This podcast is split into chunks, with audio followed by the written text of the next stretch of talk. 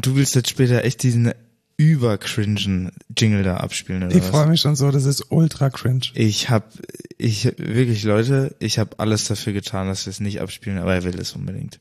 Ja.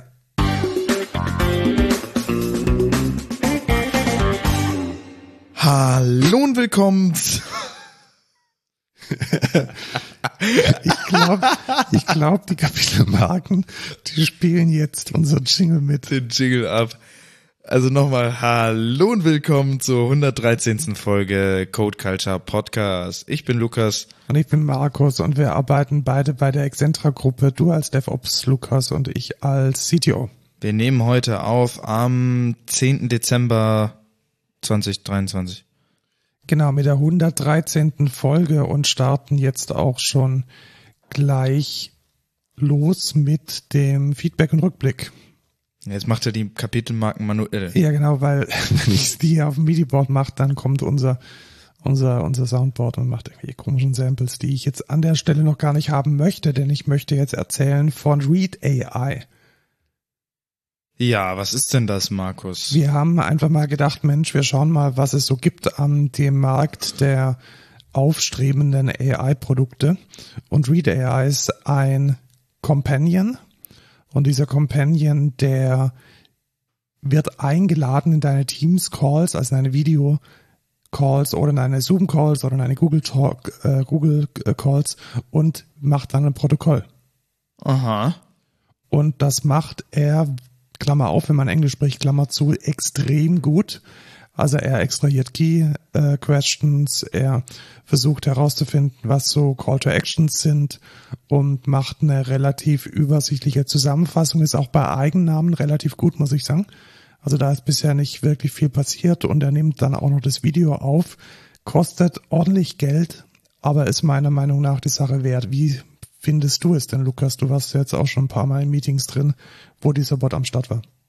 Ich find's ganz cool. Ähm, es funktioniert halt null mit so Sachen wie, ähm, wir sind jetzt im Besprechungsraum und dann ist halt einer von uns im Meeting mit drin, der äh, dann quasi der, Bes- der Besprechungsraum ist.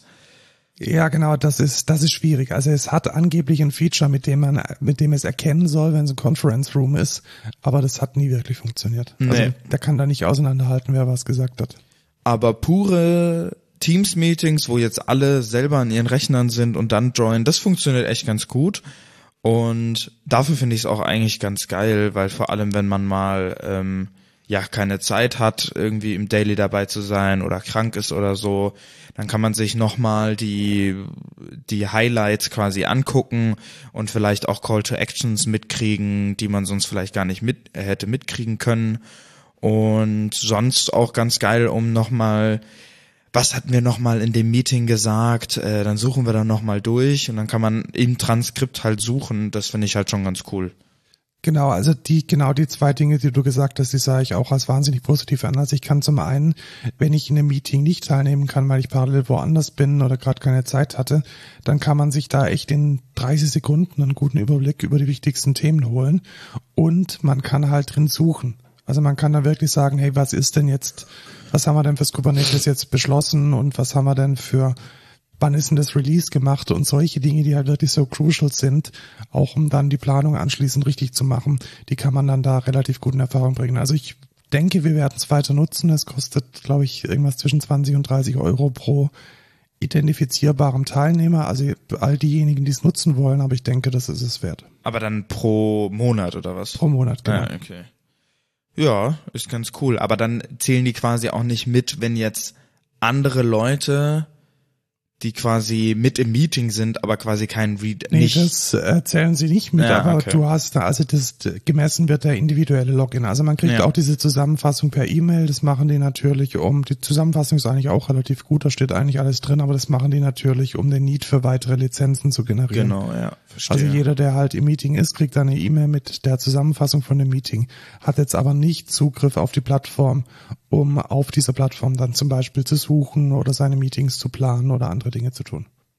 Ja. Es macht das so ein Coach, hast du das auch schon gesehen, wo es Ja, das finde ich auch ganz cool. Sprechgeschwindigkeit analysiert, Filler und Words. Filler Words und ob man inklusiv spricht, Ob und man einen Bias hat. man einen Bias hat, genau wie man reagiert auf gewisse Personen. Das fand ich schon relativ, also klar, es ist jetzt nicht irgendwie mind-opening und total deep, aber so als ein grundsätzlicher Überblick fand ich das ganz nice. Ja, finde ich auch, obwohl das, ja, weiß ich nicht, ob man jetzt wirklich einen Bias erkennen kann aus einem Teams-Meeting heraus. Äh, Nee, also ich glaube, das muss man über, über mehrere Teams-Meeting hinweg. Also ich glaube, dieser Bias in einem Meeting macht wenig Sinn. Ja. Ich glaube, es geht da eher wirklich darum, mehrere zig Meetings zusammenzufassen und dann solche Informationen abzuleiten. ja, jetzt gehen wir zum nächsten Thema. Da habe ich nämlich das dazwischen gezogen. Oha, gezogen, du machst, ja. du machst einen Adventskalender. Genau, es ist ja Dezember, wie ihr alle wisst. Und im Dezember hat man ja oft äh, solche Adventskalender bis zu Weihnachten, wo man dann immer so kleine Geschenke kriegt, sag ich mal. Ähm, und ja, sowas gibt's auch für Code oder für, für, für Coding, für Programmer. Und das nennt sich Advent of Code. Das kennen bestimmt auch viele, die wahrscheinlich hier zuhören. Aber für den, der es noch nicht kennt, das ist quasi ein Adventskalender für Coding Challenges. Das heißt, jeder Tag im Dezember bis zu Weihnachten ist eine Challenge oder auch zwei Challenges. Jeder Tag hat quasi Part 1, Part 2 und einen, einen Dateninput. Und was man dann immer machen muss, ist quasi, man kriegt ähm, irgendwelche Sample-Data und die Sample-Data äh, muss man dann irgendwie verarbeiten und zu einem Ergebnis kommen. Da hat man dann ähm, den Input mit irgendwie, oh, welche Challenge nehme ich da? Welche ist denn relativ einfach? Die die erste Challenge ist, glaube ich, relativ easy. Der Part 1 ist da, glaube ich, relativ verständlich. Man hat da quasi auf jeder Line muss man quasi rausfinden, was die erste und letzte Zahl ist, die da drin steht. Ah, verstehe. Und dann kriegt man, und das ist das, was ich so spannend finde, da bekommt dann jeder Teilnehmer, also man kann sich anmelden, entweder mit GitHub, Google, Twitter oder Reddit. Und dann bekommt jeder Teilnehmer seinen eigenen Input-String. Richtig. Und somit hat dann jeder Teilnehmer auch eine ganz individuelle Lösung. Und wie man auf diese Lösung kommt, ist eigentlich relativ egal, richtig? Genau. Also das kann man, das, da, da muss man jetzt nicht so wie, was weiß ich, ich glaube, ich weiß gar nicht, wo das ist, Leadcode oder Codility oder so, wo man dann den Code wirklich im Browser schreiben muss, sondern man kann den Code einfach auf seiner Maschine laufen lassen, man kann sich den Sample-Input einfach ähm, runterladen und was das damit bedeutet, man kann auch cheaten. Also was man machen kann, ist man, wenn, wenn das schon jemand gelöst hat, das Problem, was viele sehr schnell machen, kann man einfach in die GitHub-Repos gucken und dann den Code kopieren, seinen Sample-Input reinmachen und dann die Antwort bekommen. Aber das, also warum sollte man das machen? Damit man vor seinen Kollegen irgendwie sagen kann, ey, guck mal, ich habe hier die Antworten kopiert. Äh, ja, finde ich jetzt, also cheatet da einfach nicht. Das ist, das ist eine coole so Brain Exercise, einfach mal um äh, sein Coding Brain, Coding Challenges Brain ein bisschen äh, auf Trab zu halten. Und es gibt dann halt immer so Twists. Zum Beispiel, du musst jetzt in Tag eins musst du auch darauf achten, dass die erste Zahl auch gleichzeitig deine letzte sein kann, wenn das die einzige Zahl in dem, in der Line quasi ist. Ah, verstehe, ja, das ist, das ist spannend. Und wie groß ist denn das so, dass, also wenn ich mir jetzt das Beispiel anschaue, das kann ich natürlich auch manuell lösen. Genau. Ich denke, die, die Strings, die man dann kriegt, sind deutlich größer. Oder? Ja, die sind also so, dass man es händisch auf keinen Fall lösen kann. Okay. Also ja, das ist auch nochmal wichtig, weil, Ja. also das Beispiel mit den vier Zeilen, das kann man ja irgendwie schneller ab, schneller tippen als mit seinem Brain, genau. als da jetzt einen Code für zu schreiben. Aber es geht einfach darum, dass du halt einen Sample-Input hast, gegen den du testen kannst, ohne dass du dann äh, ja die tausend Zeilen erstmal Verstehe, jedes Mal ja. parsen musst. Ähm, ja. Und ja, ich find's einfach mega geil. Man kann das halt in der Programmiersprache machen, worauf man Bock hat. Man kann es in Java machen, in Go, in Rust, in C++, in C Sharp, in Assembly, in Brainfuck, in allem möglichen. Und ja, es, äh, also ich finde, es macht Spaß. Man kann da auch Private Leaderboards machen. Also es gibt ein Global Leaderboard. wo quasi immer von jedem Tag die ersten 100 aufgeführt werden, aber da kommt man halt auch nicht rein. Da muss man irgendwie der krankeste No-Lifer sein. nee, man muss halt irgendwie um, ich weiß gar nicht, wann die Challenges immer rauskommen, um, um sechs oder sieben Uhr am Morgen muss man dann halt aufstehen und irgendwie, so, jetzt löse ich hier die Challenge direkt, damit äh, ich irgendwie im Global Leaderboard auftauche. Ja, das reizt mich auch nicht. Aber was halt cool ist, du kannst halt einen Private Leaderboard aufmachen, wo du halt deine Freunde einlädst, vielleicht, also wir haben in der Arbeit zum Beispiel auch eins, ähm, und sonst in verschiedenen Freundeskreisen habe ich mehrere. Und dann kann man halt gegeneinander gucken, okay, wer hat sie schneller gelöst als die anderen in einem bestimmten Zeitraum oder so. Geht's da wirklich um Geschwindigkeit oder um was geht's da genau? Da geht's um also es gibt verschiedene Scoring-Mechanismen. Du kannst jetzt zum einen Local Score, der, der wird quasi so ausgerechnet, wer hat insgesamt von allen Teilnehmern quasi am schnellsten, nachdem die Challenge gepostet wurde, die Lösung eingegeben. Okay. Ne? Also es geht da auch nicht um, okay, wer hat den schnellsten Algorithmus, weil das können die ja gar nicht überprüfen, weil man ja nur die Antwort abgibt. Sondern dann geht man quasi danach. Aber man kann jetzt zum Beispiel auch sagen, ey, ich ähm, score jetzt nach, wer hat die meisten Sterne. Weil es kann ja auch sein, dass jemand einfach die Aufgaben nicht löst oder keinen Bock auf die hat und dann kann man sagen, okay, wer hat mehr insgesamte Sterne gesammelt. Verstehe, okay. Also es gibt verschiedene Metriken, die dann dieses Leaderboard befüllen. Genau, aber sonst geht's primär halt um die Zeit, nachdem die Challenge gepostet wurde.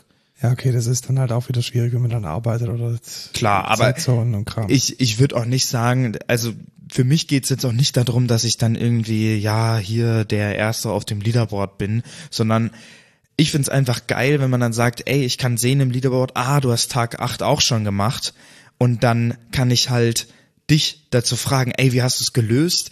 Wie fandest du die Challenge? Ähm, okay, was für einen Ansatz hast du genommen? Das ist halt das Coole. Weil es gibt natürlich viele verschiedene Antworten auf die einzelnen Sachen. Und ja, es, es, es gibt aber auch Challenges, die sind, also die sind ganz interessant, was was so die Tricks dahinter angeht. Weil es gibt Challenges, da hast du quasi einen Brute Force Mechanismus. Oder der, bei uns ist gerade Alarm. Ja, das ist dann wohl echt Alarm, weil Probealarm kommt um diese Zeit nicht. Aber es ja. scheint nicht hier im Pfaffenhofen zu sein, sonst wäre es laut. Das ist wahrscheinlich ein Teilort. Ja, ähm, und dann hast du quasi, also du machst die Aufgabe erstmal so, dass du ja jedes jede Metrik erstmal einmal durchgehst oder so und dann ändert sich aber im zweiten Part quasi die, die Grundlage und dann musst du komplett umdenken, weil dann ist es quasi ein ganz anderes Problem, was ich auch immer mega interessant finde. Weil es ist immer der gleiche Sample-Input für jeden, also jeder Tag hat immer einen Sample-Input und dann hast du im Part zwei aber meistens irgendeinen Twist. Und jetzt schon bei zwei Aufgaben gab's, äh, war es quasi so, dass du am ersten Mal quasi einfach gesagt hast, okay, ich gehe irgendwie die Berechnung durch. Und im zweiten Part war das aber, also hätte es viel zu lange gedauert. So. Ja, verstehe. Und dann gibt's halt eine schnellere Lösung.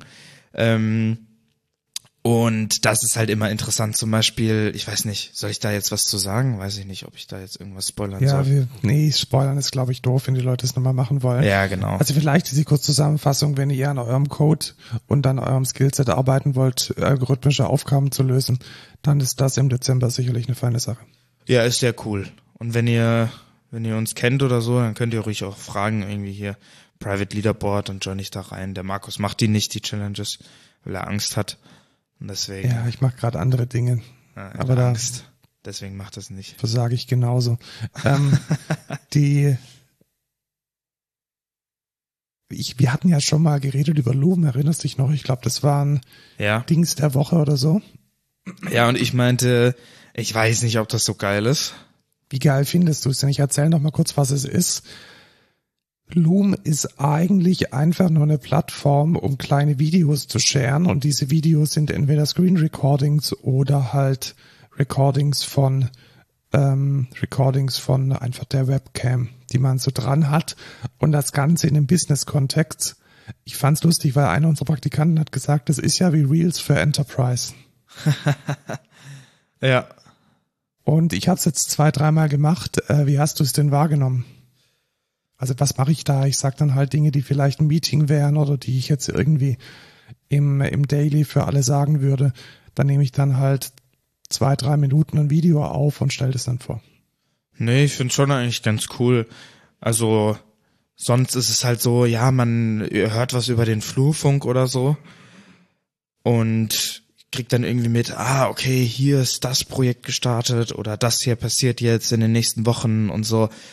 Und ja, wenn man das halt, wenn man dann nicht da war oder irgendwie, äh, ja, das nicht mitgekriegt hat, weil man im Meeting war, dann ist das halt immer doof. Und ich finde, so ist es eigentlich ganz geil, weil dann kannst du halt company-wide einfach sagen, ja, äh, das ist jetzt Phase, das ist jetzt der neueste Stand und hier und da. Und ja, dann fühlt sich auch keiner ausgeschlossen. Ja, sehe ich auch so. Also ich werde auch hier die, die den Trial fortführen. Ich finde es vor allem, man kann mehr Inhalte kommunizieren, als ich jetzt in der Slack-Nachricht oder so tun könnte. Bei der Slack-Nachricht, da schreibt man halt dran, hey, dieses Projekt hat gestartet und keiner weiß, was es ist. Und da kann ich halt schon nochmal zwei, drei Minuten drüber erzählen. Und auch da ist es wieder so, dass AI eine signifikante Rolle spielt, denn es gibt eine Autokapitelmarkenerstellung und ein Transkript, welches das Gesagte dann nochmal ja, ein bisschen aufbereitet, auch in, dem, in der Vorschau, die dann im Slack auftaucht. Also ich finde es eigentlich eine ganz gute Experience. Ja, also Empfehlung von uns wahrscheinlich. Ja, definitiv Loom.com neben Reader AI ist das zweite AI-Tool, das wir verwenden. Dann kommen wir zu einer Erfahrung, die ich diese Woche machen musste und ich habe es bewusst in Feedback und Rückblick gepackt, denn es hat mich persönlich getroffen und betroffen. Ich bin ja ein riesiger Podcast-Fan ja. Und ich höre meine Podcasts mit Castro. Und Castro ist eine App, die nur für iOS funktioniert und die so ein Freemium-Modell hat und ein bisschen ein anderes Pattern mit so einer Playlist und einer Inbox und man kann sie sich dann priorisieren und dann der Reihe nach anhören. Long story short, die hat auf einmal aufgehört zu funktionieren. Oh, okay. Und dann gab es ein paar Tweets von ehemaligen Mitarbeitern, die sagen, ja, Castro wird die nächsten Monate nicht überleben, sondern wird äh, abgewickelt. Und okay. dieser Zustand, der hat dann zwei Tage angedauert, bis dann mal irgendwie so eine Nachricht kam, hey, unsere Datenbank ist kaputt, wir kümmern uns gerade drum, schwieriger als erwartet. Und alle Castro-User hatten erhebliche Sorge, dass dieses Tool dann nicht mehr funktioniert. Und jetzt kommen wir zum eigentlichen Problem. Castro ist nicht wie andere Podcast-App komplett lokal, also dass man mhm. die Datenbank lokal hätte und dass man vielleicht auch die Episoden dann trotzdem noch runterladen kann. Nein, Castro ist eine ziemliche Web-App, also da ist alles über den Server ja. und man konnte dann auch nicht seine abonnierten Podcasts als XML-Datei exportieren. Wow. Und das ist halt extrem. Also wenn man vor allem irgendwie so wie ich an die 100 Podcasts abonniert hat und die dann immer selektiv die Episoden anhört oder nicht, da ist es schon ziemlich scheiße. Also das war so für den Augenblick äh, echt nicht schön. Es ging dann noch mal ein bisschen durch die Blogosphäre. Gruber hat auch drüber geblockt, verschiedene äh, Bits und so hat ein großes Thema draus gemacht. Und jetzt haben sich die Leute noch mal gemeldet und haben gesagt, ja, stimmt tatsächlich. Sie wollen eigentlich aufhören, jedoch suchen sie jetzt aktiv nach einem Käufer und es gibt dann wohl ein M&A und Castro wird dann zu einem neuen Besitzer wechseln wenn Krass. sich denn einer findet. Okay. Aber auch hier wieder, eigentlich ist der Podcast so ein komplett dezentrales Ding. Ja, offener Standard. Ja, ein ja. offener Standard und könnte eigentlich auch komplett lokal auf dem iPhone. Aber wenn man dann halt die Systemarchitektur so aufbaut, dass das alles irgendwie über den Server geht, selbst das Streaming geht offensichtlich über den Server. Also der Download wird zuerst vom Server gemacht und dann verteilt der Castro-Server nochmal die Podcasts dann an die einzelnen Clients. Mhm. Und also erstmal, ich glaube, das erzeugt doch Kosten ohne Ende. Also erstmal der Traffic und der Aufwand und die Implementierung. Und zweitens ist es auch Kacke für die, für uns als äh, Broadcaster, denn wir kriegen von Castro dann genau einen Download, obwohl vielleicht mehrere diesen Download anhören. Mhm. Verstehst du das Problem? Ja. Also die Castro-Downloads tauchen einfach nicht in unserer Statistik auf.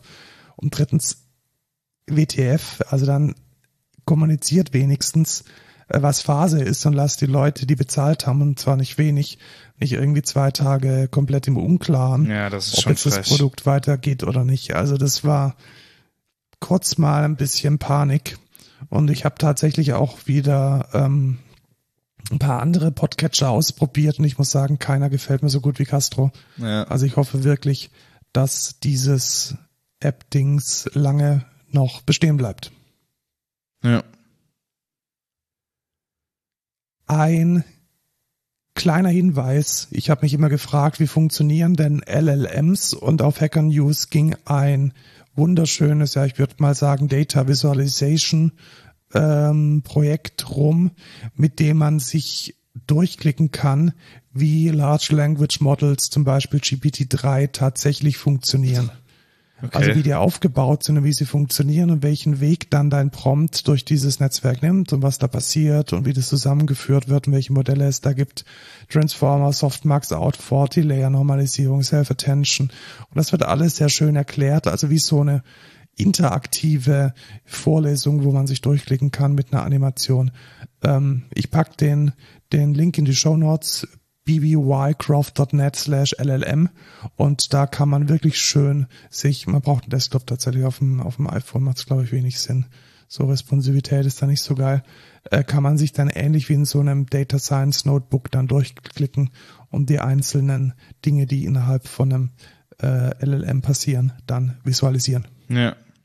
Cool. Würde ich mir auch mal angucken. Ja, war ganz spannend. Also klar, es ist irgendwie immer ein Netz, aber was dann genau passiert und welche Neuronen dann wie getriggert werden, das sieht man dann da relativ gut. Ja. Suno AI, Lukas. Ja, da habe ich gar keinen Bock drauf. Das wird jetzt über cringe, Leute. Ähm, am Suno besten. AI. Wie lange ist das Snippet? Es gibt irgendwie 30, 40 Sekunden Das nach vorne sehr cringe, einfach. ja. Es ist, ja. Äh, Suno AI ist eine generative AI, die komplette Songs macht. Und mit kompletten Songs meine ich jetzt tatsächlich sowas wie, man gibt einen Prompt, zum Beispiel a cheesy pop song about a tech podcast called Code Culture.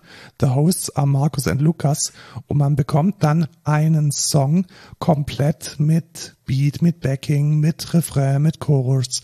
Da wird zuerst ein Text generiert und dieser Text wird dann in ein offensichtlich akustisches Model reingeworfen, generativ. Und dann kommt wirklich ein sinnvoller, halbwegs sinnvoller Song raus. Lukas, du bist anderer Meinung? Ja, komm, spiel's Wollen einfach mal ab. reinhören. Ja. Äh, Version Nummer eins.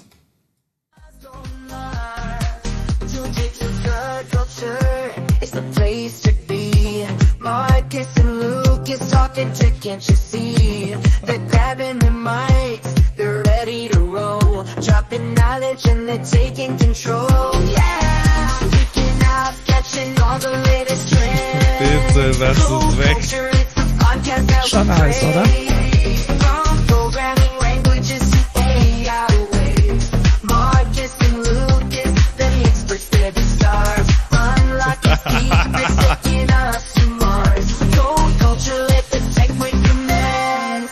Wie hat's dir gefallen? Es ist so unglaublich scheiße. Oh Mann. Es ist schon schlimm, oder? Ja, sehr Es schlimm. gibt, es gibt noch einen zweiten, wo wir den zweiten auch nochmal anhören.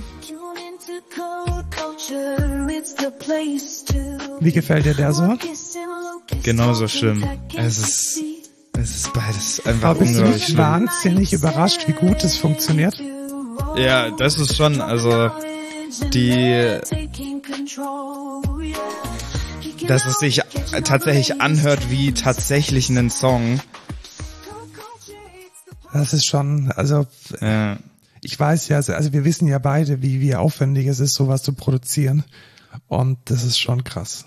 Also, Ja. puh. Ich bin da äh, schon ein bisschen überrascht gewesen. Also wenn man dem jetzt mal noch ein bisschen Zeit gibt, dann ist es, glaube ich, gar nicht mehr so weit, bis da zumindest mal Grund, also Grundideen kann man jetzt schon verwerten, aber da kann man dann auch wirklich Beats und irgendwelche andere Konzepte komplett eins zu eins übernehmen. Fand ich schon relativ äh, überraschend gut. Ja. Dann kommen wir zu unseren äh, News und dieses Mal wirklich viel, deswegen halten wir uns daran, uns nicht zu verlabern. Google Gemini. Ja. Was ist Google Gemini, Lukas? Das ist das neueste Multimodal Language Model von Google. Und das haben sie in einer, ich wollte jetzt fast sagen Feature-Demo, aber das war keine. in einer, nennen wir es, in einem Film. In einem Imagefilm. In einem Imagefilm gezeigt. Und was ist der, also grundsätzlich ist es so, dass, also die Idee dahinter ist jene, dass ein traditionelles LLM nur auf Text basiert, auf geschriebenen Text und man baut sich dann halt Pipelines, also man würde dann sowas wie Whisper AI verwenden, um äh, die Sprache, die man gesprochen hat, in einen Prompt oder in eine Frage zu formulieren, geschrieben als ASCII-Zeichen, die dann in das LLM stecken und dann geht's weiter. Und Gemini ist jetzt ein Modell, welches visuell, auditiv, also akustisch und Textverständnis in ich glaube, es ist nicht ein Modell, sondern es sind dann interagierende Modelle. Nichtsdestoweniger ist das diese Multimodalität und das Video, das wir sehen, ist halt eine Kombination aus Zeichnungen, die ich mache, der Stimmfarbe, die ich habe, Dinge, die ich ins Kamerabild packe. Also es ist eher so eine, so ein sehr intensiver, kommunikativer Dialog, der zum Beispiel auch die Gegenstände, die ich in der Hand halte oder die Dinge, die ich zeige, mit in Betracht zieht. Und die Demo war ganz spannend. Allerdings hat TechCrunch dann einen Tag später auch schon geschrieben, dass das ein bisschen fake sei. Ja, ein bisschen ist gut. Also vor allem, wie, ich finde auch, ich finde es schon frech, wie Google das, also ich weiß nicht, wer das Video jetzt gesehen hat, aber ihr müsst euch wirklich vorstellen, das ist halt ein Canvas, wo ein Videofeed, das so aussieht wie, okay, das hier wird jetzt evaluiert und rechts daneben ist die Response von der AI.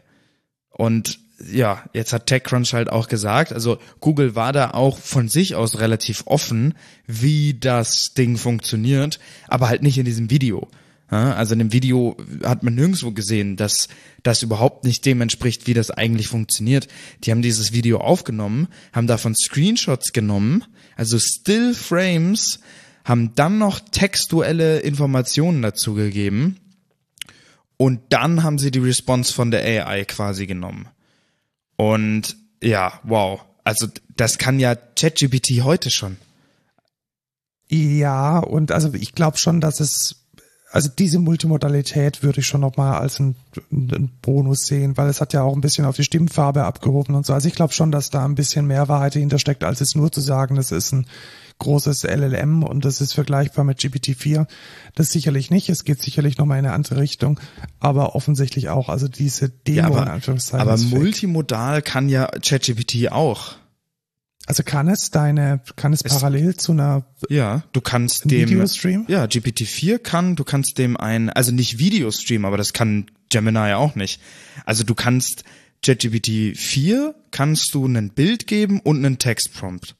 Also die Vision, die man, das weiß ich ja, also kann man hochladen. Also die Vision, die äh, Gemini hat, ist, dass es eben nicht nur äh, der Prompt und ein statisches Bild ist, sondern dass es ja aber das ist wahrscheinlich die Vision von GPT-4 auch, also. Ja, genau. Also long story short, ich fand es ein bisschen zu viel Fake und ein bisschen zu wenig echte Demo. Und ähm, das hat übrigens auch Ben Thompson und John Gruber in der Episode vom 8. Dezember sehr auseinandergenommen. Sie haben eigentlich gesagt, dass diese, dass diese Kultur von die Dinge hinzufaken bei, bei Google eine massive Geschichte hat. Ja. Also so, das sei im Gegensatz zu Apple, wo halt immer die echte Demo im Vordergrund steht, auch historisch, also wirklich iPhone aus der aus dem aus der Hosentasche aus der Hose gezogen holen hier, und, so sieht's aus. Genau, ja. und so schaut's aus und das ist es und in die Kamera halten und dann direkt hinter Tryout mit den Journalisten in der Hands-on-Area. Da ist Google ganz anders und extrem äh, vorbereitet und also wahrscheinlich hat da haben sie sich da selbst nichts Gutes getan, jetzt zu einem Zeitpunkt mit diesem Thema rauszukommen, wo es weder eine API gibt, das ist das nächste, also man kann es jetzt noch nicht direkt ausprobieren, noch eine ganz klare Ansage, dass das, was man hier gesehen hat, in Echtzeit auch tatsächlich möglich ist. Also lassen wir es mal so stehen. Also ich finde ich finde es halt unglaublich frech zu sagen, das ist Gemini, das kann Gemini und zu sagen, das ist die Future, wenn oder das ist das jetzt in der, so, was man jetzt machen kann. Und genau das gleiche Feature Set hat GPT-4 ja schon. Das kann, also genau das, was die gemacht haben, kann man genauso in GPT-4 machen, außer dass äh, GPT-4 quasi keine Audioclips erzeugen kann. Aber sonst Bilder kann GPT-4 genauso erstellen mit äh, mit Dolly 3. Ja, es war es war keine Tech-Demo. Also Ja. da, ich glaube, das das ist das große Missverständnis. Also man denkt, man bewertet das jetzt natürlich in der Tech-Bubble als eine Tech-Demo. Ich glaube, es war eine visionäre Vorstellung, ein- eine Strategievorstellung. Ich glaube nicht, dass es in die Richtung ging, jetzt irgendwie technische Capabilities zu zeigen, sondern neue Methoden und dieses Multimodal herausholen. Ich glaube nicht, dass es nicht als Demo gedacht war. Alle haben es aber als Demo verstanden. Das glaube ich nicht. Ich glaube, das war absichtlich so gemacht, um genau der Nicht-Tech-Bubble zu suggerieren, boah, Google ist viel, ist, ist so weit voraus, ähm, wir können schon das und das. Ich glaube, das war, also sorry, das muss sich irgendjemand angucken. Das muss man irgendeiner Testgruppe geben und die werden denken, boah, das ist ja geil, das will ich jetzt auch so, so wie das jetzt gezeigt wurde, will ich das jetzt benutzen. Ähm, ja, Ja, das sind wir halt noch nicht. ja. Aber, finde ich frech. Ja, ist frech und wurde auch zurecht gerückt und vielleicht wird OpenAI ja besser und kann die Sache relativ schnell mit dem geleakten Q aufholen, denn Trommelwirbel Sam Altman ist wieder CEO von OpenAI und es ist alles wie früher. Ja, da war unser Timing echt schlecht mit Echt der schlecht, weil Folge. es kam irgendwie ein paar Stunden später war er schon wieder alles back to normal Genau. und hier gibt's nicht zu sehen, bitte gehen Sie weiter.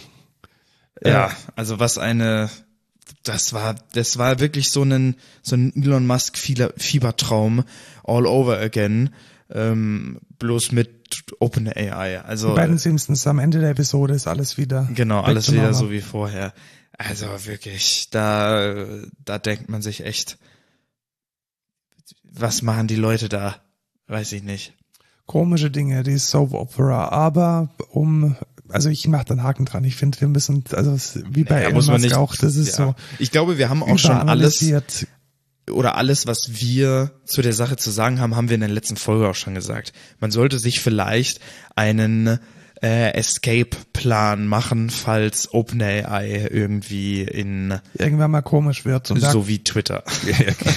da kommen wir gleich dazu mit dem Thema der Woche, äh, wo man vielleicht mit einem mit einem Tool, mit einer Art Middleware die Sache lösen kann. Jedoch äh, erstmal die nächste News. JetBrains, der Hersteller unserer aller Lieblings-IDE, der ähm, IDEA, wie heißt sie denn? IntelliJ. Äh, IntelliJ. IntelliJ IDEA, glaube ich sogar. IDEA, äh, lustiges Wortspiel. Ähm, hat einen eigenen AI, ja Bot ist es eigentlich nicht, sondern es ist mehr als ein Bot und eine direkte Integration von AI-Capabilities in die IntelliJ. Und ich habe es ausprobiert und ich muss sagen, es ist deutlich, deutlich besser als GitHub Copilot. Aber ich glaube, es ist auch unfair, die beiden miteinander zu vergleichen, denn GitHub Copilot ist letzten Endes nur eine Autovervollständigung und was JetBrains da jetzt gemacht hat, ist halt mehr als das. Also man hat zum einen die die Chat-Funktionalität, wo man dann im Kontext der IDE chatten kann. Also man kann da wirklich die Klasse offen haben und dann sagen, hey, was denkst du denn, wie könnte ich das denn jetzt refakturieren? Und hat dann auch die Möglichkeit, gewisse Zeilen im Code zu ersetzen, mit diffs sich anzuzeigen, auch mit Git zu revisionieren, wenn man das möchte. Und man hat eingebaute Prompts, die zum Beispiel ein Refactoring oder das Extrahieren von der Klasse nach unterschiedlichen Domänen oder Dokumentation schreiben oder Erklären des Algorithmus direkt äh, auf einem Klick äh, verfügbar machen. Und ich habe es jetzt vor allem in meinem privaten Projekt mit Svelte, wo ich noch nicht so gut bin, äh, sehr stark verwendet. Und ich muss sagen, ich bin extrem von überzeugt und ich bin mir auch ziemlich sicher, dass das nicht Teil der normalen Lizenz sein wird, sondern dass JetBrains dafür dann extra Geld verlangen wird, so gut wie das ist. Ja, obwohl man für die Ultimate Edition natürlich schon, Schon mal ordentlich Asche sehr, sehr hinlegt. viel Ja, das ist richtig. zahlt. Ähm, aber ja, da möchte ich, also ich hab's noch nicht wirklich ausprobiert, weil ich habe äh, zurzeit nichts in Java äh, gecodet. Da hat es natürlich wenig äh, Sinn, äh, irgendwie das auszutesten. Ähm, Aber ja, es, sieht auf jeden Fall sehr cool aus von dem, was ich bisher gesehen habe. Ich möchte jetzt aber, bevor du zur nächsten News gehst, äh, eine Sache dazwischen ballern. Und zwar gibt es nämlich auch, ich pack hier mal den Link in die Shownotes mit rein, gibt es, weil du gesagt hast, dass Copilot da nicht mithalten kann, bin ich mir nicht sicher, ob du schon die neuen Features für Visual Studio Code von Copilot gesehen hast.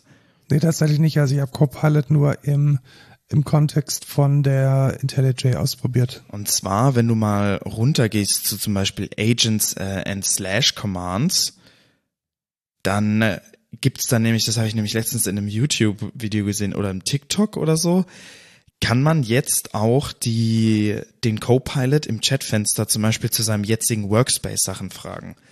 Ah, okay, also dann doch auch so eine Art kontextsensitive. Ja. Mhm. Und zwar, du kannst nämlich zum Beispiel sagen, add Context, ey, wo wird denn der Login gemacht? In diesem Projekt. Okay. Und dann kann er den ganzen, äh, den ganzen Workspace durchsuchen. Das passiert übrigens alles lokal. Ah, das ist dann auch nochmal anders als bei, bei IntelliJ. Ich glaube, die schicken nämlich alles äh, an ChatGPT. Ja, also soweit ich weiß, ist das lokal.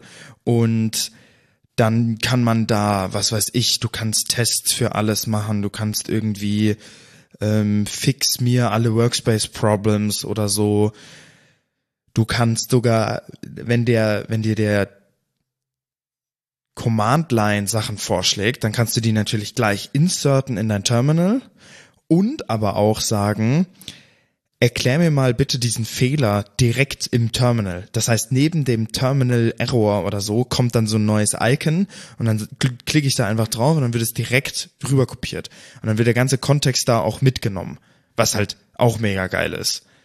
Und es gibt jetzt auch noch an ganz vielen anderen Stellen, wo äh, Copilot direkte ähm, Generation machen kann, zum Beispiel Commit Messages, das kann ja die JetBrains AI auch, wo der dann den Content scannt und dann kann er dir sagen, okay, was ist hier eine gute Commit Message?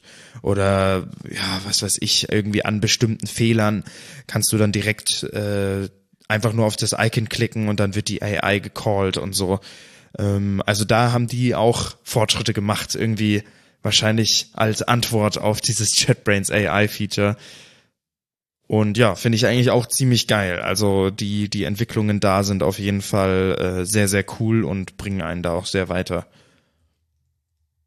Ja, wirklich, äh, wirklich spannend. Also ähm, da passiert echt viel und vielleicht kommen wir dann später nochmal dazu. Ich glaube, das hat auch einfach den Alltag der Entwickler massiv äh, verändert. Ja, denke ich auch. Ich habe es in die Show Notes gepackt. Das heißt, direkt unter dem Link zu ähm, JetBrains AI gibt's jetzt auch äh, den GitHub Copilot und es gibt eine neue AI von Elon Musk von X namens Grok. Und spannendes Geschäftsmodell. Und zwar gibt es Grok als Dialogpartner nur für Menschen, die X Premium Plus haben. Also für Menschen, die für ihren Twitter-Account Geld bezahlen. Und dann kann man damit offensichtlich chatten. Okay. Ähm, Was kann die? Ja, das ist halt das Ding. Also erstmal scheint sie, weil, also ich glaube, der einzige, der einzige Unterschied, den äh, die Presse bisher aufgenommen hat, ist, dass es ganz im Sinne von Musks relativ umstrittener Meinung zu Free Speech nicht ganz so limitiert ist wie die anderen Chatbots. Okay. Also äh, Fluchen, äh, vulgäre Ausdrücke und NSFW-Dinge sind da offensichtlich mit möglich. Okay, krass. Also ich lese mir gerade diese, äh, diesen Ex-Post äh, da durch mit der gleichen irgendwie Frage, what is happening in AI today? Und da ist die Antwort von Grog schon, äh, also am besten Ja, tatsächlich. genau. Also warum ist klar, weil Grog, ich weiß jetzt nicht, ob sie trainiert, ob es trainiert ist auf den Twitter-Daten oder ob die Rack machen. Eins von beidem, im Zweifelsfall beides. Es wird natürlich massiv in Betracht gezogen, was gerade aktuell auf Twitter passiert. ja. Und diese Daten sind natürlich dann auch alleine schon von dem, was geshared wird und worüber die Leute reden, können dann natürlich eine deutlich aktuellere einen aktuelleren Beitrag zum Diskurs leisten, als jetzt ein ChatGPT, das irgendwann dann sein Break-off-Date hat. Ja, aber ich finde halt auch die, die Density von Informationen viel besser als ja, okay, ich bin jetzt ChatGPT, here are some of the latest development und dann macht er so eine Liste mit irgendeinen Paragraphen über Themen, die einfach niemand interessiert.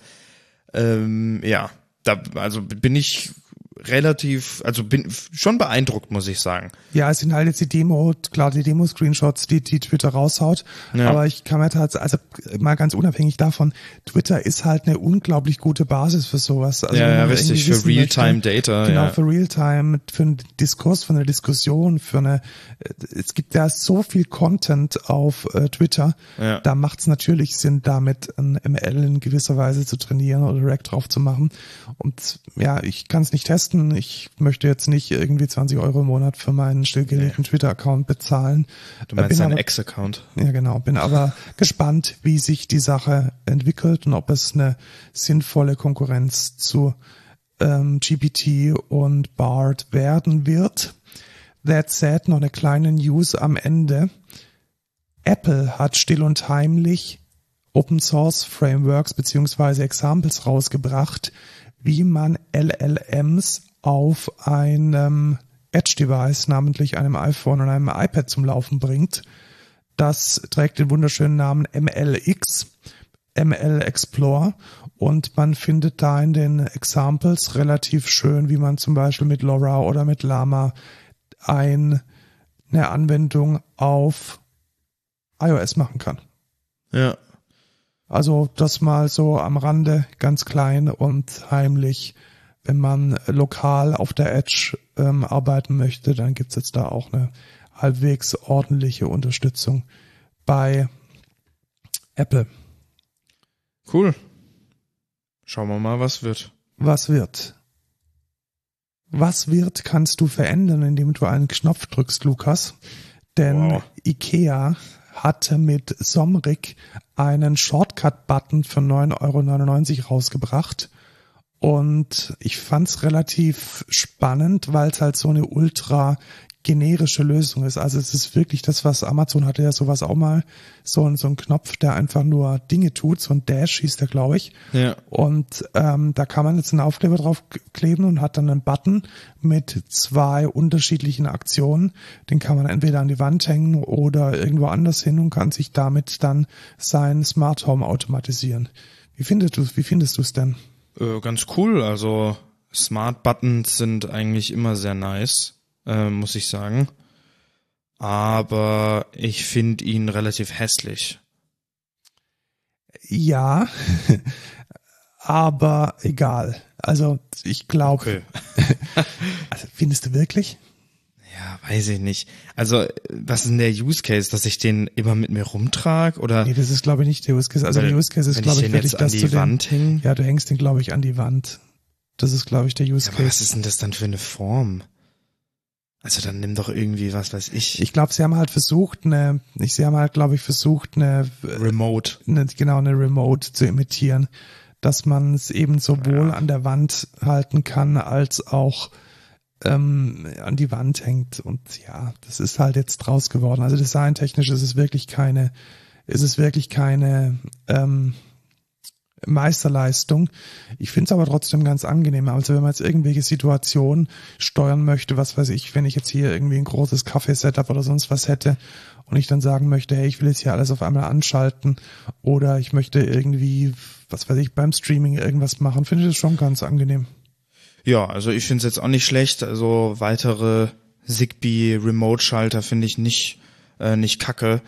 Ähm, ich benutze da die, glaube ich, von Xiaomi oder so derzeit, ähm, weil ich ja meine smarten Leuchtmittel steuern will, aber keine Controller in den Lichtschalter einbauen kann. Und genau deswegen finde ich das eigentlich ganz gut. Vor allem preiswert ist er auch, also 10 Euro. Genau, 10 echt Euro, Super eigentlich. drei Sensoren, kann man, glaube ich, nicht meckern. Dann kommen wir zu Software News. Notepad++, Lukas, kennst du das noch? ist 20 Jahre alt geworden. Ich habe meinen Wow. Augen und Ohren kaum getraut. Und es sieht immer noch so aus Es wie vor und es 20 sieht Jahren. immer noch so aus wie vor 20 Jahren. Also der eine große Editor, den man braucht, weil Notepad einfach scheiße ist, ähm, ist 20 Jahre alt. Herzlichen Glückwunsch. Und das war's auch schon. Den News machen wir weiter mit ähm, der besten App des Jahres. Also es gibt ja nicht nur die Apple Design Awards, sondern Apple hat seit, ich glaube, zwei oder drei Jahren nochmal eine zweite Runde am Ende des Jahres, wo dann die besten Apps des Jahres, Klammer auf, was wahrscheinlich dann auch mit dem Umsatz und mit den Downloads ein bisschen zusammenhängt, gekürt. Und ich gehe es mal durch, zumindest die wichtigsten, ähm, und frage dich, ob du sie kennst, Lukas. All Trails. Nee. Das ist eine App, mit der man äh, wandern und Radfahren kann. Und ähm, ich habe ein paar Freunde, die sowas machen, also die, die Sport machen. Und die nutzen das äh, relativ gut. Und was da besonders gut sein soll, ist, dass es im Gegensatz zu Komoot und wie die anderen heißen, halt deutlich besser gepflegt ist und ein bisschen besser kuratiert. Ah, das heißt, man kann da so Wanderrouten. Genau. Äh, ah, das ist ja eigentlich echt Richtig, cool. also ich, ich habe es mir mal kurz runtergeladen, also auch hier im Pfaffenhofen irgendwie so äh, Wanderwege gibt's da schon und auch, also es geht eher, also so Jogging oder so jetzt nicht, also Sport ist jetzt nicht so wirklich gemeint, das sind eher so, geht eher so in die kuratierte Ecke. das ist aber echt ganz cool. Also sah jetzt auch cool aus. Ja, und es hat auch eine, eine schöne Usability. Dann äh, schminkst du dich, Lukas? Nein. Äh, ich schmink mich allerdings nur Corpse Paint, wenn ich auf der Bühne stehe. Und dafür ist äh, Bretter-Make-up nicht gemacht. Jedoch ist es, glaube ich, für Menschen, die ähm, sich regelmäßig schminken und damit anders, schöner, besser aussehen wollen, ist das eine Möglichkeit, ähm, das vorher auszuprobieren an sich selbst und an irgendwelchen Dummies. Und die UI ist meiner Meinung nach eine absolute Katastrophe. Aber dennoch ist Apple der Meinung, dass das ein gutes äh, Produkt sei. Dann kommen wir noch zur Mac-App des Jahres, nämlich Pixelmator Photo. Pixelmator ist eine Alternative zu Photoshop und äh, ich habe es tatsächlich äh, mal gekauft und ich muss es deswegen immer noch, äh, kann es immer noch nutzen. Und ich glaube, wenn man nicht so viel Geld ausgeben möchte, hauptsächlich jetzt für Lightroom äh, und Photoshop, dann ist das, glaube ich, genau das Richtige. Es kostet irgendwie eine Handvoll Euros und man kann damit ein bisschen mehr machen, als es mit der hauseigenen Foto-App möglich wäre. Cool. Wir haben ja eine neue ah, Wiki-Functions, wichtige Sache. Ich hatte gestern mit meinen Kommilitonen äh, unsere virtuelle Weihnachtsfeier und Hey, es, hast du jetzt schon geskippt? ich habe äh, geskippt. Weil da, da waren ja noch mehr Apps. Ja, die, die, ach so, die Apps sind ähm, für, also die Watch hätte ich jetzt ausgelassen und Apple TV. Ja, aber kultureller Einfluss, da hätte ich sogar eine gekannt. Ja, dann, dann, Dann können wir noch los. darüber dann, reden. Genau, dann reden wir die von kulturellem Einfluss. Und zwar Too Good To Go. Ah, das ja, Klassiker. Das äh, kennt man, ja, ich kenne wahrscheinlich einige, da geht es darum, dass ähm, Restaurants oder Bäckereien, alle äh, Geschäfte, die quasi ähm, Lebensmittel verkaufen, auch Supermärkte zum Beispiel, ähm, die Sachen, also Sachen, die ablaufen oder dann schlecht werden oder nicht mehr genießbar in Anführungsstrichen sind, die sich halt nicht mehr gut verkaufen lassen, die schmeißen die halt weg, weil was sollen sie sonst damit machen, wenn sie nicht verkauft werden? Und äh, da gibt's mehrere Apps, die dieses Konzept, also das verhindern wollen. Und zwar eine, also ich glaube, die größte nennt sich Too Good To Go. Und zwar können dann Restaurants, Supermärkte, alles Mögliche kann dann quasi dahin gehen, sich da anmelden und sagen, ey, wir haben hier noch so viele Sachen übrig, ihr könnt einfach vorbeikommen äh, und es mitnehmen, äh, wenn ihr da Bock drauf habt. Und ja, das äh, funktioniert eigentlich ganz gut, zumindest in größeren Städten, also in so kleinen Städten wie jetzt zum Beispiel Pfaffenhofen, ja, da macht halt fast keiner mit. Und da gibt's wahrscheinlich auch nicht so unglaublich viele Sachen, die weggeschmissen werden. Ja, aber es gibt tatsächlich einiges. Also ich habe, ähm, also ich kenne auch ein paar Bekannte, die da äh, mitmachen, auch ein paar von unseren Studenten. Und also gerade so auch diese, ähm, wir haben ja relativ viele Gemüsehändler und Obsthändler. Und die machen das dann schon relativ äh, umfangreich und man kriegt da halt für drei Euro so einen ganzen Korb voll äh, Obst und Gemüse. Vielleicht nicht genau das, was man möchte, aber von der Menge her und von der Nutzbarkeit her schon noch ordentlich. Also ich glaube, das ist eine sehr gute, nachhaltige Sache. Und ja, also wenn man mal, man kennt ja diese ganze Diskussion mit Containern und Leuten, die aus den Containern der Supermärkten das Zeug rausklauen. Wenn es da irgendwie eine legale Alternative zu gibt, dann ist das, glaube ich, eine feine Sache. Ja. Finde ich auch. Also ist ganz cool eigentlich. Dann äh, lassen wir Wikifunctions tatsächlich weg, äh, weil ich glaube, das macht ein zu großes Fass auf. Wir sind jetzt nämlich schon ein bisschen weit fortgeschritten mit der Zeit und wir wollen noch über Langchain reden. Deswegen kommen wir gleich zum M&A. Merchant, Merchant Acquisition. Acquisition. Amazon will iRobot übernehmen. Das ist ja schon eine alte News und äh, scheint wohl so, dass die EU da kartellrechtliche Bedenken hat und jetzt die erste äh, Presseerklärung dazu veröffentlicht hat, dass das wohl gar nicht mal so toll ist. Was? ich habe nicht zugehört. Die EU-Kommission ähm, hat eine Presseerklärung Ach so, rausgegeben. wegen erstmal, iRobot. Genau, wegen iRobot. Also es Das scheint sind diese wohl, mit den äh, Saugrobotern. genau, die Saugrobotern und die Argumentation ist letzten Endes, dass Amazon ein wichtiger Wettbewerber von äh, andere Wettbewerber von iRobot vom Markt ausschließen könnte, Ja. weil der Online-Marktplatz ein Zitat besonders wichtiger Kanal für den Verkauf von Saugrobotern in Frankreich, Deutschland, Italien und Spanien sei. Zitat Ende. Und dass diese Vermischung von äh, Marktplatz und Hersteller eines Produktes nicht das ist, was sich die Europäische Kommission vorstellt, finde ich eigentlich relativ nachvollziehbar, muss ich sagen. Und ähm, bin gespannt, wie die Sache ausgeht. Der nächste Merch, OwnCloud, erinnerst du dich noch? Ja, das sind die Vorgänger von Nextcloud. Gar nicht die Vorgänger. Also OwnCloud ist ja der eigentliche OG und die hatten, deswegen meine ich ja. Ja, genau, okay. Quasi Vorgänger. ja, also okay, wenn man so sieht, ja. Nextcloud ist ja geforkt Genau, von Ne- Nextcloud ist ein Fork, aber OwnCloud ist jetzt nicht der Vorgänger in dem Sinne, dass es dann aufgehört hat, sondern äh, OwnCloud wurde weiter betrieben von einer deutschen Firma und diese deutsche Firma hat jetzt, also nachdem sie dann lizenz- und strategietechnisch die Community ein bisschen überrumpelt hatte, hatten sie sich dann ähm, kommerzialisiert und in Nürnberg als eine ganz klassische GmbH dann Geschäft gemacht. Und sie wurden jetzt aufgekauft von Kiteworks. Und es scheint wohl so, dass diese Kiteworks damit jetzt, ja, wie sie getrieben, OwnCloud weiterführen wird. Und ich bin mal gespannt, was ähm, dann mit OwnCloud passiert. Ich habe jetzt, also wir nutzen ja beide Nextcloud, ich habe jetzt ehrlich gesagt auch gar nicht mehr ähm, irgendwie sinnvoll mitbekommen, dass es irgendwelche Backmerges gab. Also ich glaube, Nee. der Fork ist richtig, das ist ein Fork-Fork. Also da gibt es Ja. keine Freundschaft und keine Interoperabilität mehr. Das sind jetzt einfach zwei unterschiedliche Produkte geworden. Ja, tatsächlich. Ich glaube, letztens gab es sogar eine, ähm, eine krasse Vulnerability in Oak, in OnCloud, wo man so schnell wie möglich hätte updaten sollen. Aber naja, ähm, ich, Nextcloud ist, glaube ich, einfach besser. Also von dem Feature-Set, was ich zumindest gesehen habe. Ja, Aber das naja. ist auch, also ich kenne keine einzige OnCloud-Installation mehr. Ja, also irgendwie jeder. Non-Profit äh, nutzt Nextcloud. Auch jeder nutzt Spotify, um Musik zu hören.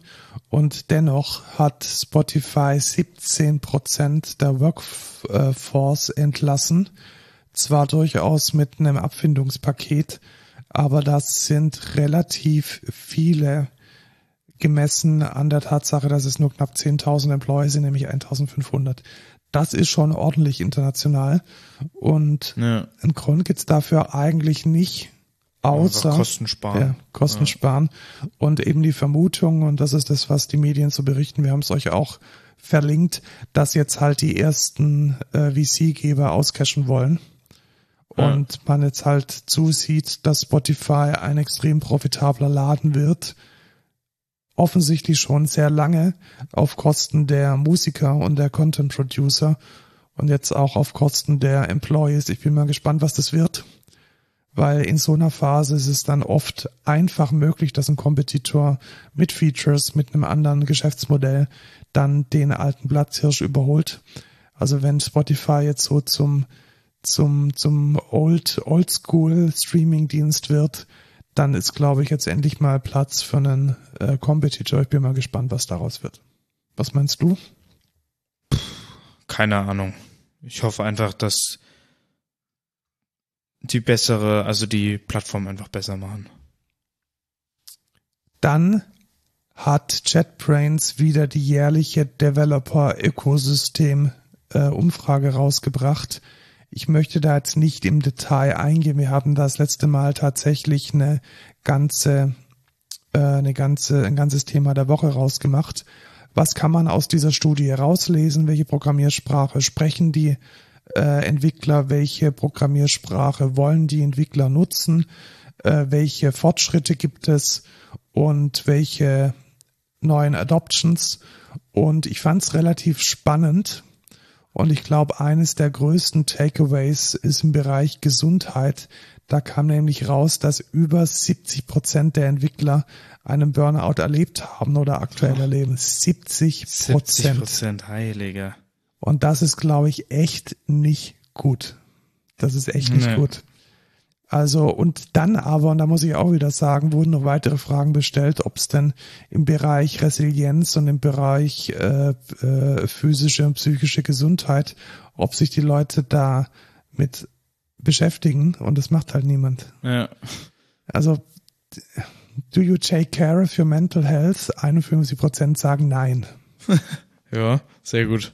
Und das ist halt schon ähm, vielleicht eine Korrelation Ja. und vielleicht das Takeaway, das ich jetzt an der Stelle betonen möchte, dass äh, wenn man in dieser Denkarbeitsbranche arbeitet, man sich zumindest über die Grundlagen von wie das Gehirn funktioniert und wie die Psyche und auch die Physis äh, auf gewisse Einflüsse, Stress reagiert, bewusst sein muss, um nicht zu diesen 70 Prozent zu gehören oder um dann noch besser diese 70 Prozent signifikant zu verringern. Schaut's euch mal an. Informationen über nicht nur welche Sprachen, welche Kenntnisse, welche Educations die Entwickler im Jahr 2023 haben, sondern auch ganz besonders mit dem Schwerpunkt auf Lifestyle und Health. Ja. Security lassen wir weg, Lukas, oder? Ja. Wir sind Wer braucht schon Security? so deep in Security braucht kein Mensch. Security last, habe ich mir sagen lassen, ist die beste Strategie aller Zeiten. Und wir reden von unserem Thema der Woche, welches da ist Langchain4j. Was machst du denn, Lukas, wenn du einen Chatbot entwickeln musst? Jetzt oder früher? Früher. Ach so, okay. Ähm, ja, dann gucke ich mir an, wie die ChatGPT äh, API funktioniert. Dann muss ich mir einen REST-Service schreiben in Quarkus, der genau diese API widerspiegelt. Ähm, dann muss ich gucken, okay, was habe ich für Inputs? Brauche ich Embeddings vielleicht, um mehr Infos dem Ding zu geben? Und äh, ja, dann kann ich mir meine eigene API erst aufbauen, wenn ich dann den API-Service angebunden habe. Dann habe ich natürlich auch das Problem, wenn ich jetzt noch einen anderen, ein, anderes Language Model dran packen will, dann ist das relativ schwierig, weil ich das ja dann genau gegen die äh, API von OpenAI entwickelt habe. Genau, und wenn dann Sam Altman mal wieder irgendwie für drei Tage nicht CEO wird und du panisch wirst, dann siehst du alt aus. Das ist korrekt. Und genauso haben wir das tatsächlich in, also auch in der Firma äh, lange gemacht. Wir haben das relativ manuell implementiert.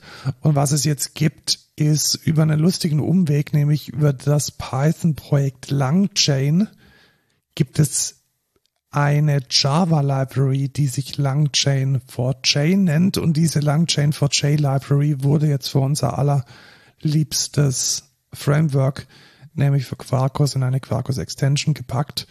Und ich möchte euch kurz ein bisschen vorstellen, was das eigentlich ist und welche Vorteile man damit hat und wie man damit so seine kleinen eigenen AI-Anwendungen innerhalb von einem Quarkus-Service ähm, entwickeln kann. Ähm, es gibt einen Quarkus, ich glaube, es war, war es ein Podcast oder war es irgendwie so ein Video? Nee, das ist halt immer, die machen ja immer so Livestreams einfach, die dauern dann so anderthalb Stunden immer. Äh, und die sind auch jedes Mal wieder über cringe einfach. Das ist so peinlich manchmal da dazu zu gucken und dann denke ich mir jedes Mal auch, Alter, die, die machen da irgendwie Quarkus, mega das geile Framework und keiner von den fünf Leuten, die da in einem scheiß Meeting sind, hat, keiner von denen hat ein gutes Mikrofon. Alle hören sich an wie absolute Scheiße. Bei dem einen in diesem Fireside-Chat-Ding mit Langchain, Langchain4j, da gibt's einfach Echo. Da ist einfach ein Echo von dem an, von den anderen Speakern jedes Mal drauf und er kann das nicht fixen. What the fuck? Das sind halt alles Entwickler, Lukas, und keine Podcaster. Ne? Ja, sorry, was machen die denn im Scrum? was machen die denn im fucking Stand-Up-Meeting? ja, da ist es genauso. Der, Alter, da würde ich mir ja die Kugel geben bei so einem Kackding, ey. Investiert mal in gute Mics. Ja, bitte, bitte. Und wenn er da, wir haben tausend, tausend Mikrofone und Dinge schon getestet, ähm, äh, schaut einfach in die alten Episoden. Jetzt aber zurück zu Langchain4j Ja. vor Quarkus. Also ganz grundsätzlich hat man, wenn man mit AI, aber stellen wir uns mal vor, wir wollen einen Chatbot machen. Ja. Und ich habe tatsächlich jetzt mir überlegt, einen Chatbot für die T-Sax zu machen, einen T-Sax-Experten. T-Sax ist so eine Security-Geschichte mit vielen, vielen Dokumenten. Und jetzt möchte ich ähm, einen Chatbot machen, der zum Beispiel in der Lage ist, dein, den Zustand deines, was nehmen wir denn als Beispiel? Hm, Du hast Rechnungsdaten, welche Rechnungen du geschrieben hast. Und du möchtest jetzt in der Lage sein, dass dein Chatbot dir Fragen beantwortet, wie, welcher Monat hatte denn den besten oder den meisten Umsatz? Ja. Und dann war das bisher ein bisschen eine, eine ziemliche Strapaze. Da musste man dann sagen, so, äh, liebes LLM, gegeben dieser Datenbank, generiere mir doch einen SQL-Query, die potenziell folgende Frage beantwortet. Und dann wird dieses Rack gemacht, Retrieval Augmented Generation. Diese SQL-Query wird dann in die Datenbank abgefeuert und die Datenbank sagt dann Dezember und dann machst du dir eine Antwort wiederum mit deinem LLM und dann kommt ja einfach raus, der erfolgreichste Monat war der Dezember und das ist dann deine Antwort, die du dem Benutzer präsentieren kannst. Jetzt hat dieses Langchain4j diese lange Kette von Dingen, die unter der Haube passieren müssen, damit so eine Echtzeit, so ein Retrieval stattfindet, komplett abstrahiert. Was bedeutet das? Das bedeutet, man kann ein sogenanntes Tool generieren. Und was ist ein Tool? Ein Tool ist letzten Endes einfach nur eine Klasse beziehungsweise die Annotation an eine Methode, bei der man in die Annotation menschenverständlich, also mit Natural Language beschreibt, was diese Methode macht. Ja. Zum Beispiel, bleiben wir jetzt bei unserem Beispiel, ich implementiere eine Methode get, get um, revenue by month und dann gebe ich da das Jahr rein und dann kommt da die, der Revenue äh, je Monat raus als ein JSON. Und dann kann ich drüber schreiben, add tool und sage, this method gets the revenue of a whole year, given the year as parameter year, and will return a JSON that contains a map between month and revenue. Diese Methode implementiere ich dann und das war's. Ja. Das heißt, ich kann dann jetzt über diese Annotation, und das ist der große Twist an der Geschichte, ich muss jetzt nicht eine Triage machen und herausfinden, welche dieser Tools denn jetzt die am besten geeignetste Rack-Methode ist, sondern das macht das Framework außenrum für mich. Natürlich ist da Prompt Engineering am Start. Natürlich passieren da gewisse Dinge im Hintergrund, aber das muss mich nicht interessieren. Das heißt, wenn ich jetzt einen Chatbot machen möchte, der äh, Rack, Retrieval Augmented Generation macht, also der irgendwelche Actions benutzt, dann muss ich die Methoden nur natürlich sprachlich beschreiben und das war's. Ja. Und das Beste ist, man kann da natürlich bestehende Methoden verwenden. Das ist, ja. Also wenn du ja. jetzt zum Beispiel schon ein Revenue Repository hast, welches dir ohnehin schon den Umsatz zurückliefert, weil du es an einer anderen Stelle in der Applikation brauchst, dann muss man nur ein Tool drüber schreiben und schon funktioniert's. Ja, und ich find's, also ich find's echt richtig, richtig cool. Was die auch in der Demo gezeigt haben, da, zudem war, dass du zum Beispiel echt ein Chatfenster hast, der dann eine gewisse Memory hat und dann sagst du, ja, gib mir mal bitte die Information zu einer Order. Und dann kannst du quasi sagen, ja, ähm, genau, gib mir die Information zu einer Order, das sind die Attribute, die ich quasi brauche. Und dann sagt der First Name, Last Name und die Order Number. Und dann, sag, dann kannst du einfach responden mit I'm Hans Müller. Und dann nimmt der, äh, dann checkt der, okay, ich habe First Name und Last Name, obwohl das quasi ja ein, ein Satz war. Und dann sagt er aber noch, okay, thank you, but now uh, I still need the order number. Und dass er sowas überhaupt checkt und dann weiß, okay, so kann ich noch nicht das Tool invoken, da muss ich dann noch, noch mal nachfragen und so, das ist echt, also das finde ich schon echt heftig. Genau, und das ist ja was, was du vorher unglaublich, mit unglaublichem Aufwand hättest implementieren müssen. Ja. Wir haben das mit BPMN gemacht und das ist nicht, nicht trivial. Also, aber da dann auch das AI zu verwenden, um praktisch semantisch nochmal sicherzustellen, dass alle Informationen, alle Parameter da sind, unglaublicher Mehrwert. Und letzten Endes muss man wirklich nichts anderes machen, als diese Methoden mit einem Tool und mit einer menschlichen Beschreibung zu annotieren. Ja. Das ist Feature Nummer eins. So, und jetzt ist es ja so, dass man oft auch sowas gerne hätte wie ein Embedding.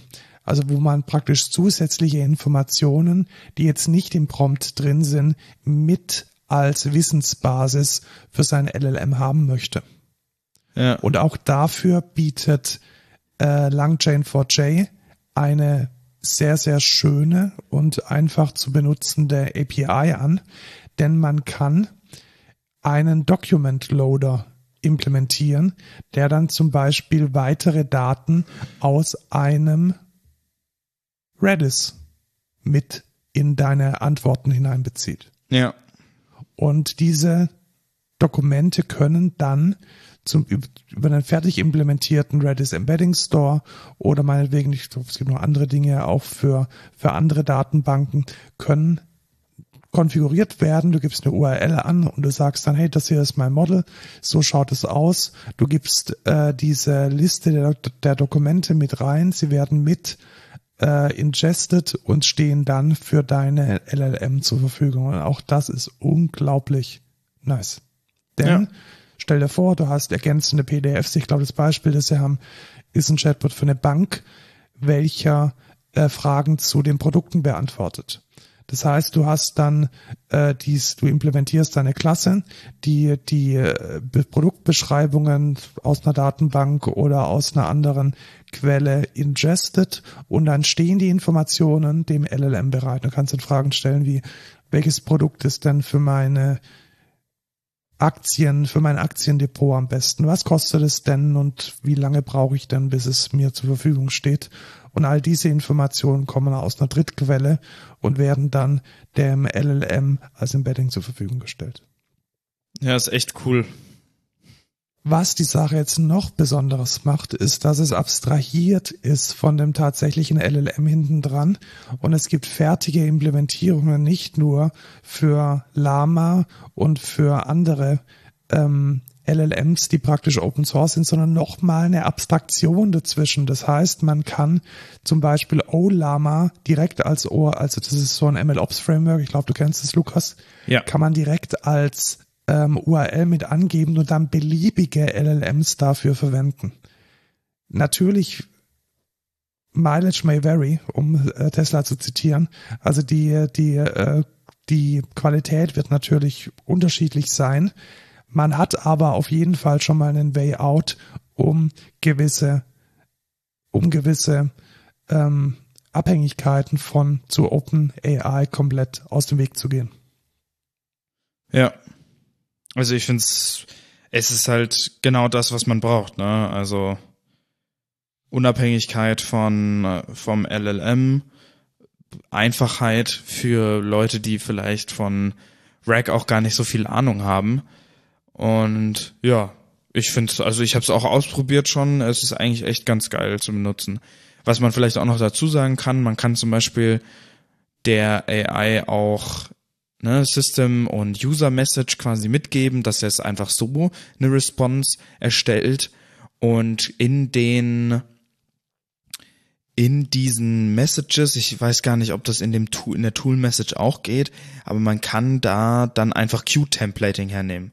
Und dann ersetzt er einfach diese Sachen mit den Parametern, die er dann da reinkriegt. In der Message. Das heißt auch, sowas ist mega, mega easy, ohne dass du jetzt selber irgendwie dein String formattest und das dann irgendwie reingeben musst sondern du kannst dann einfach sagen, ich benutze da Qt-Templating, mach dann, pack da irgendwie Variablen rein oder sag, ja, mach daraus einen Loop und dann mach eine Liste da draus. Und ja, funktioniert echt super.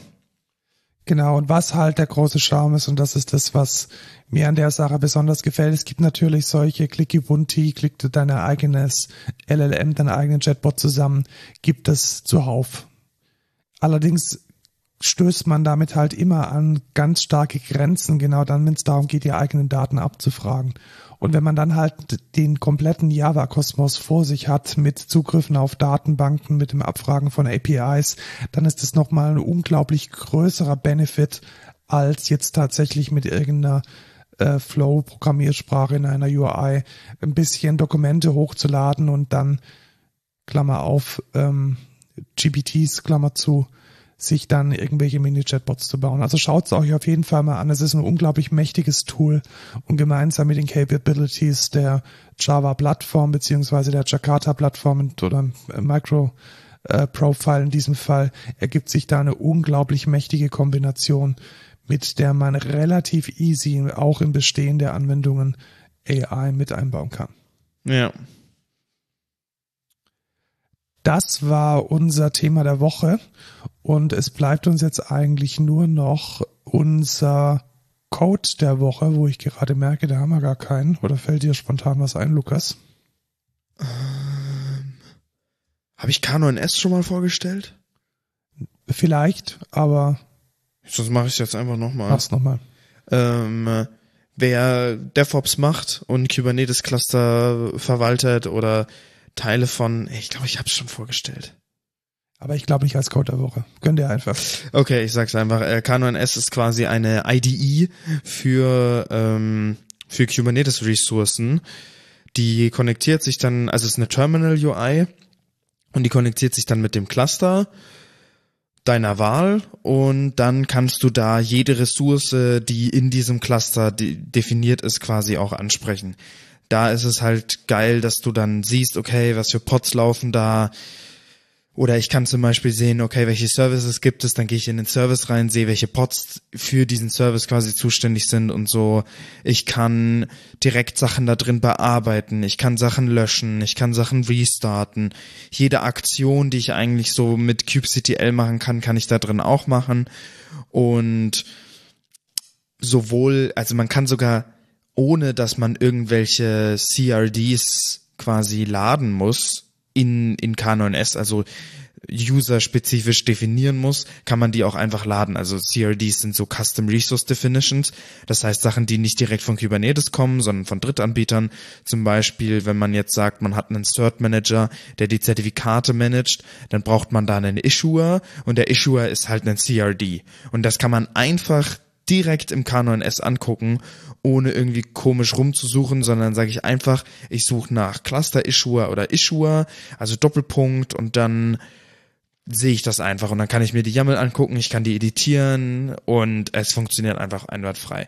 Und ebenfalls kann ich sogar jeden Editor nehmen, den ich will. Ich könnte sogar sagen, ähm, ich mache als Editor nämlich Visual Studio Code und dann bearbeite ich das im Visual Studio Code und dann öffnet er mir da einfach das Fenster davon und sobald ich save, äh, wird es quasi applied und ja, das ist einfach mega geil. Ebenfalls als mega cooles Feature noch. Es sind, also fast alles ist quasi mit Vim Keybindings gemacht. Man kann überall mit HJKL durchnavigieren. Ähm, ja, es funktioniert einfach mega, mega gut. Und es ist halt auch da, wo man sonst auch arbeitet, nämlich im Terminal.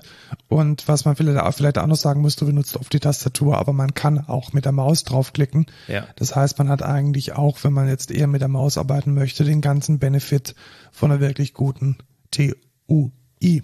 Und was man da vielleicht noch dazu sagen kann, ich finde es deutlich besser als die Lens, was dieser ja eher kommerzielle, es gibt zwar eine Free-Version, aber äh, die nudgen einen da immer schon sehr und sehr ekelhaft teilweise auch da, dafür zu bezahlen für die Lens und ja, Sachen funktionieren teilweise in der Lens nicht, sind, werden falsch angezeigt, sind irgendwie mega komisch, gar nicht, wie es dann letztendlich im Cluster aussieht und so.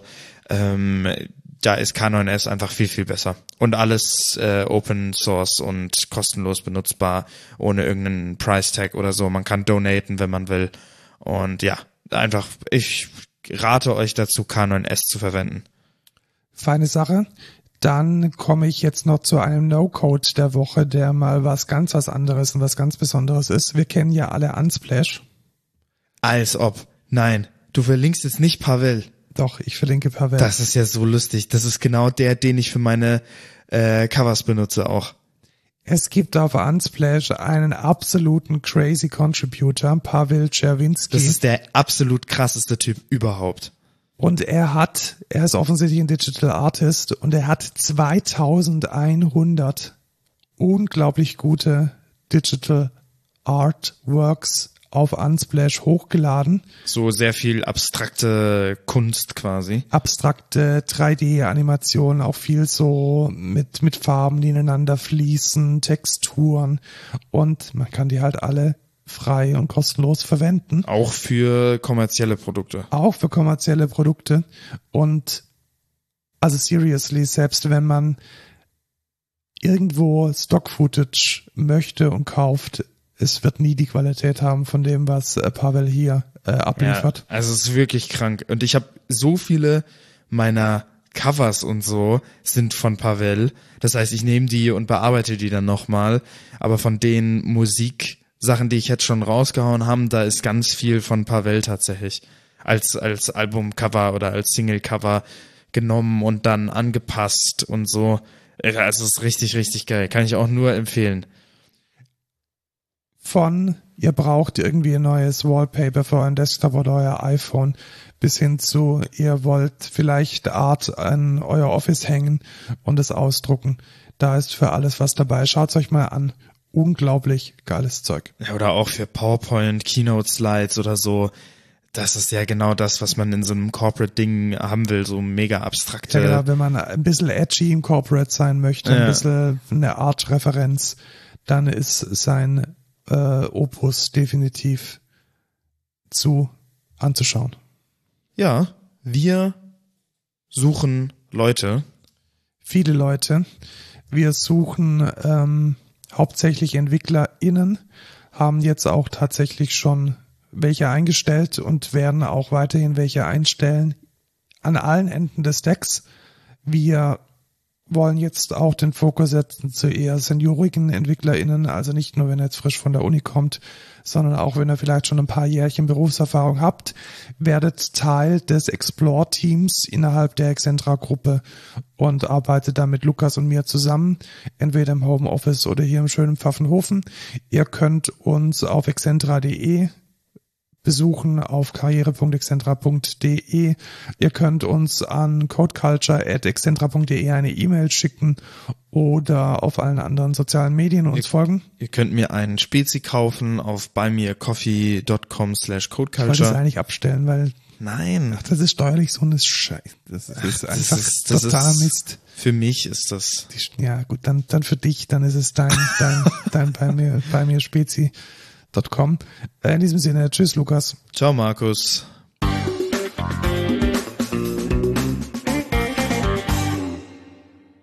Das können wir eigentlich noch. Soll ich, was? Noch was essen? Ja. Ach so. Ja, ich wollte jetzt noch sagen, das könnte ich eigentlich echt machen, so eine Seite bei, bei mir spezi.com und dann für mich einfach nur, ich glaube, das mache ich. Ja, wenn Scheiße. du deine Steuer machst, soll es mir recht sein. Ja, das ist ja in Ordnung. Aber das ist, ich glaube, ich, ich glaube, ich mache das. Ich glaube, das wäre sehr lustig. Bei mir spezi.com. Ja, jetzt schnell muss ich schnell saven, bevor jetzt irgendjemand anders dir eine Spezi kauft. Äh, ja, nee, die Domain kauft.